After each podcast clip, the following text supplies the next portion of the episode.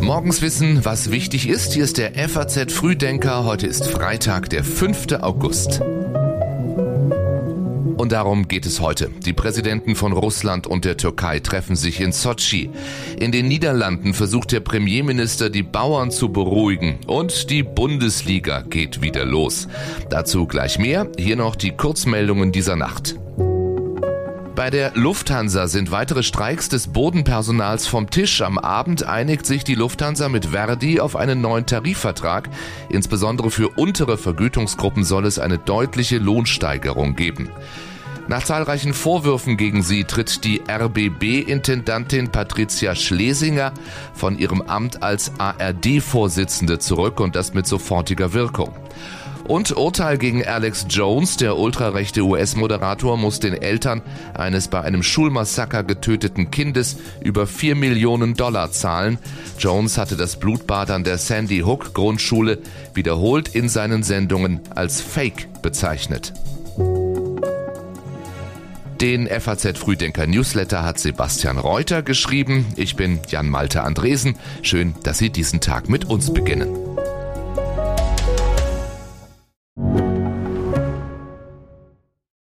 Kennst du schon aus Regierungskreisen? Den Podcast der Bundesregierung? Hier erfährst du, wie man sich die Arbeit der Bundesregierung vorstellen muss. Wir schauen, nein, wir hören in den Maschinenraum. Wie werden Entscheidungen getroffen? Und warum so und nicht anders? Themen, Ereignisse, Termine, Alltägliches. Über all das reden wir in Ausregierungskreisen. Jetzt reinhören, überall da, wo es Podcasts gibt. Kommt es zum Deal zwischen Erdogan und Putin? Der russische und der türkische Präsident treffen sich heute in Sochi. Und möglich wäre, dass das NATO-Mitglied Türkei Kampfdrohnen an Russland verkauft. Laut Kreml steht das jedenfalls auf der Tagesordnung des Treffens der beiden Präsidenten. Türkische Quellen bestätigten das vorerst nicht. Erdogan hatte aber bereits kurz nach Beginn des Kriegs in der Ukraine gesagt, er schließe Waffengeschäfte mit Russland nicht aus. Heute sollen türkischen Angaben zufolge drei weitere Schiffe mit Getreidelieferungen von der Ukraine auslaufen. Und was die Kriegshandlungen betrifft, so tut sich Russland offenbar schwer mit der Bewegung und Versorgung seiner Invasionstruppen in der Südukraine. Neben Brücken haben die ukrainischen Raketenangriffe auch Waffendepots und wichtige Knotenpunkte getroffen. Das berichtet der britische Geheimdienst. Vor allem die von den USA an die Ukraine gelieferten HIMARS Mehrfachraketenwerfer mit erhöhter Reichweite setzen den russischen Angreifern laut Beobachtern derzeit zu. China ist auf Konfrontationskurs mit dem Westen und das könnte der Weltwirtschaft schaden. Laut Präsidialamt in Taipeh hätten die chinesischen Militärmanöver den internationalen Handelsverkehr in und um die Taiwanstraße unterbrochen. Durch diese Straße zwischen China und der Insel fährt fast die Hälfte aller Containerschiffe weltweit. Das hat eine Auswertung der Nachrichtenagentur Bloomberg für die ersten sieben Monate des Jahres ergeben. Als Reaktion auf den Taiwan-Besuch von Nancy Pelosi hatte das chinesische Militär gestern unter anderem elf ballistische Raketen in die Gewässer um Taiwan gefeuert. My teammates and I flew our fighter and headed for the airspaces around the Taiwan island. We are ready for combat and able to fight at any time, sagt dieser Soldat im chinesischen Staatsfernsehen. Den ganzen Tag sind dort Truppenbewegungen und Raketenstarts gezeigt worden. Augenzeugen stellten Videos von über dem Meer explodierenden Raketen ins Netz. Das taiwanische Verteidigungsministerium sprach von irrationalen Handlungen, die den regionalen Frieden gefährden. Angesichts der wachsenden Spannungen mit China wollen die USA ihre wirtschaftliche Abhängigkeit von dem Land so schnell es geht beseitigen. Experten zufolge wappnet sich das Land für den Fall eines Überfalls auf Taiwan für ein geopolitisches Worst-Case-Szenario. Allerdings ist China weiterhin auch ein wichtiger Abnehmer amerikanischer Lieferungen. Wie viel Gas kann Deutschland einsparen? Wie viel es einsparen muss, geht aus Daten der EU-Kommission hervor, berechnet von der DPA. Die Rede ist von 10 Milliarden Kubikmetern bis kommenden März, um das erklärte EU-Einsparziel von 15 Prozent zu erreichen. Das ist so viel Gas, wie 5 Millionen vierköpfige Haushalte durchschnittlich im Jahr verbrauchen. Nach Ansicht von Bundeswirtschaftsminister Habeck ist Deutschland schon auf einem guten Weg, liegt demnach bei 14 oder 15 Prozent Einsparung, allerdings im Vergleich zum Vorjahr und nicht temperaturbereinigt. Die Menge, würde ich sagen, ist als erklärtes Ziel der Mitgliedstaaten okay. Und sie wird vielleicht noch überboten werden, weil einfach alle jetzt bei den hohen Preisen, muss man ja auch gar nicht lange argumentieren, dass es sinnvoll ist, Energie und Gas einzusparen, noch den halben Schritt mehr gehen. Aber sind wir schnell genug in Europa. Sagte Habeck vergangene Woche bereits. Der Chef von Greenpeace Deutschland findet allerdings, die Bundesregierung setze viel zu sehr auf Freiwilligkeit. Martin Kaiser sagt das der FAZ. Er findet, es brauche umgehend Verordnungen, die das Energiesparen in der Wirtschaft und in der öffentlichen Verwaltung gezielt vorschreiben. Und als Vorbild nennt er Spanien. Dort ist Heizen nur noch bis 19 Grad, Kühlen bis 27 Grad maximal erlaubt. Und das gilt dann auch für Arbeitsplätze, Kauf Kaufhäuser, Kinos oder Hotels. Hierzulande gibt es dafür aber die Diskussion um längere Atomkraft, gefordert gestern einmal mehr von Bayerns Ministerpräsident Söder und CDU-Chef Merz beim Besuch eines bayerischen Atomkraftwerks.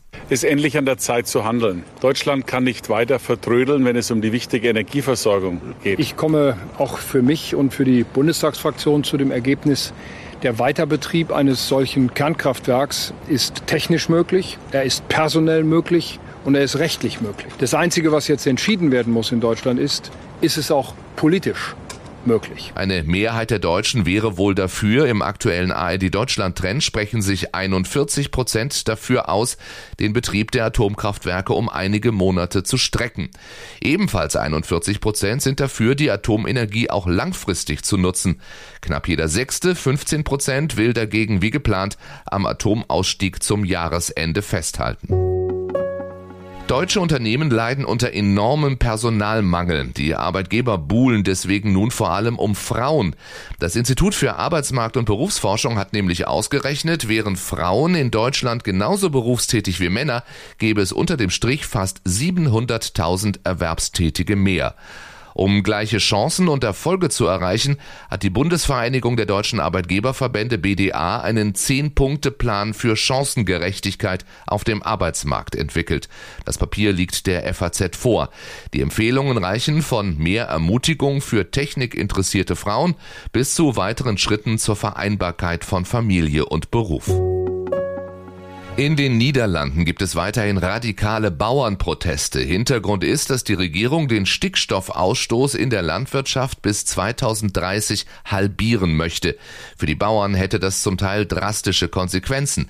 Fast 30.000 bäuerliche Betriebe wären davon betroffen, mehr als 11.000 müssten schließen, 17.600 davon ihren Viehbestand verringern. Dafür will die Regierung 25 Milliarden Euro aufwenden, um die Betroffenen zu entschädigen. Heute beginnen Vermittlungsgespräche, an denen auch Premierminister Mark Rütte teilnehmen will. Die Bauernvertreter erklärten jedoch, dass sie kein Vertrauen in die Gespräche hätten. Aus Protest gegen die Regierungspläne haben Bauern in den vergangenen Wochen Verteilerzentren von Supermarktketten und Regionalflughäfen blockiert. Außerdem legten sie den Verkehr auf Autobahnen lahm durch Protestblockaden und gezielt entfachte Brände. Wegen der Hindernisse, die nachts deponiert worden waren, kam es zu mehreren Unfällen. Generell ist eine zunehmende Radikalisierung zu beobachten, die von zwei Organisationen vorangetrieben wird. Aus deren Umfeld soll es zudem Drohungen gegen die für den Stickstoffplan verantwortliche Ministerin gegeben haben. Wir haben einen Impfstoff bestellt, bis zu 40.000 Dosen im Vanex der also für die Bekämpfung der Affenpocken in den Vereinigten Staaten zugelassen ist und auch in Deutschland wirken würde. Das sagte Gesundheitsminister Karl Lauterbach vor mehr als zwei Monaten. Doch immer drängender wird die Frage, ob dieser Impfstoff auch reicht. In Deutschland wurden vergangene Woche 314 neue Fälle von Affenpocken gemeldet, wesentlich weniger als auf dem vorläufigen Höhepunkt der Ansteckungswelle Anfang Juli. Doch insgesamt ist die Ausbreitung in Europa äußerst ungewöhnlich. Die Ständige Impfkommission empfiehlt seit Ende Juni eine Impfung gegen die Affenpocken. Sie rät einerseits allen Erwachsenen zur Impfung, die engen Kontakt mit einer infizierten Person gehabt haben. Andererseits sind jene zur Impfung aufgerufen, deren Ansteckungsrisiko die STIKO als erhöht betrachtet. Das sind erstens Männer, die Sex mit Männern haben und dabei häufig die Partner wechseln, sowie zweitens Personal in medizinischen Laboren, in denen mit infektiösen Proben gearbeitet wird. Fachleute halten die von Karl Lauterbachs Ministerium bestellte Impfstoffmenge für viel zu gering. Auch mehr dazu lesen Sie auf faz.net. Den Link finden Sie in den Shownotes. Wer kann den FC Bayern stoppen? Das ist einmal mehr die Frage vorm Start in die neue Bundesliga-Saison. Los geht's heute Abend mit dem Spiel von Eintracht Frankfurt gegen die Bayern. Ja, wir freuen uns auch, dass jetzt in der Liga losgeht. Öffnungsspiel, Freitagabend, Primetime gegen den amtierenden deutschen Meister. Fußballherz, was willst du mehr? Sagt Eintracht-Trainer Oliver Glasner. Und Bayern-Coach Julian Nagelsmann weiß, dass das nicht einfach wird heute Abend. Klar, dann noch Saisonauftakt. Das Stadion wird sehr frenetisch mitgehen, was immer in Frankfurt der Fall ist. Aber gerade nach dem Euroleague-Sieg äh, haben sie sicherlich dann das Selbstvertrauen, was vielleicht in der Liga abhanden gekommen ist oder aufgrund der Liga-Ergebnisse nicht so da war, äh, sicher kompensiert und neu aufgebaut. Und doch gehen 16 von 18 Bundesliga-Trainern davon aus, dass der Meistertitel schon bereits so gut wie sicher an die Bayern geht. Die übrigen zwei Trainer nahmen an der Umfrage der DPA gar nicht erst teil. Dafür ist im Rest der Liga mit Spannung zu rechnen. Wie stark sind die Bayern Jäger, Dortmund, Leverkusen und Leipzig? Wie schlagen sich die Europapokal-Teilnehmer und kämpfen die Aufsteiger Schalke und Bremen wieder gegen den Abstieg? In 34 Spieltagen sind wir alle schlauer. Das Spiel Frankfurt gegen Bayern beginnt um 20.30 Uhr, auch im FAZ Live-Ticker. Das war's von uns für heute und für diese Woche. Wie immer noch ein paar Online-Tipps. Auf faz.net geht es in der Politik um die junge US-Basketballspielerin, die in Russland jetzt zu neun Jahren Haft verurteilt wurde. Das Feuilleton fragt, wie böse ist die Milch? Und falls Ihnen am Wochenende nach einem anderen Getränk zumute ist, könnte Sie das hier interessieren. Im Ressort Stil erfahren Sie nämlich, wie Sie offenen Wein konservieren können. Hauptsache, Sie sind Montag wieder dabei.